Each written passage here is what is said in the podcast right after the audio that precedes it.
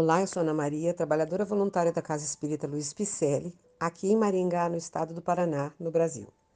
Estou fazendo a leitura do livro Coletâneas do Além, ditado por diversos espíritos amigos, através da lavra mediúnica de Francisco Cândido Xavier. O episódio de hoje intitula-se Entregai-vos ao Cristo, Pedro de Alcântara.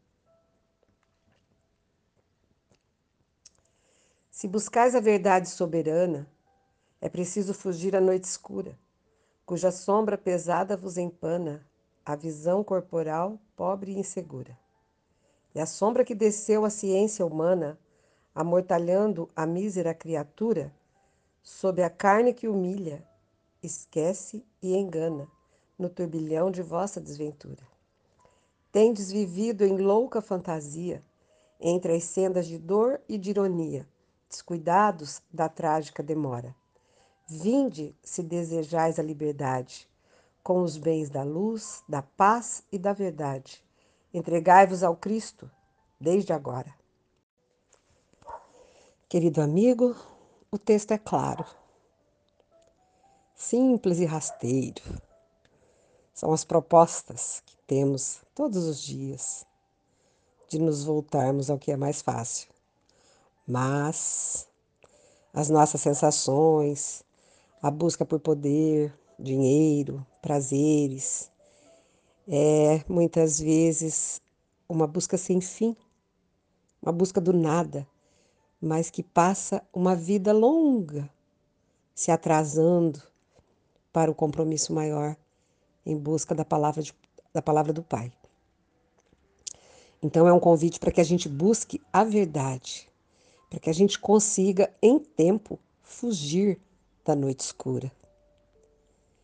A carne muitas vezes engana e o espírito está sempre em busca do que é certo. Temos uma centelha divina dentro de nós que nos mostra qual é o melhor caminho a seguir. A intuição, a intuição tem nome. A intuição é Jesus, é a espiritualidade do bem, cuidando da gente.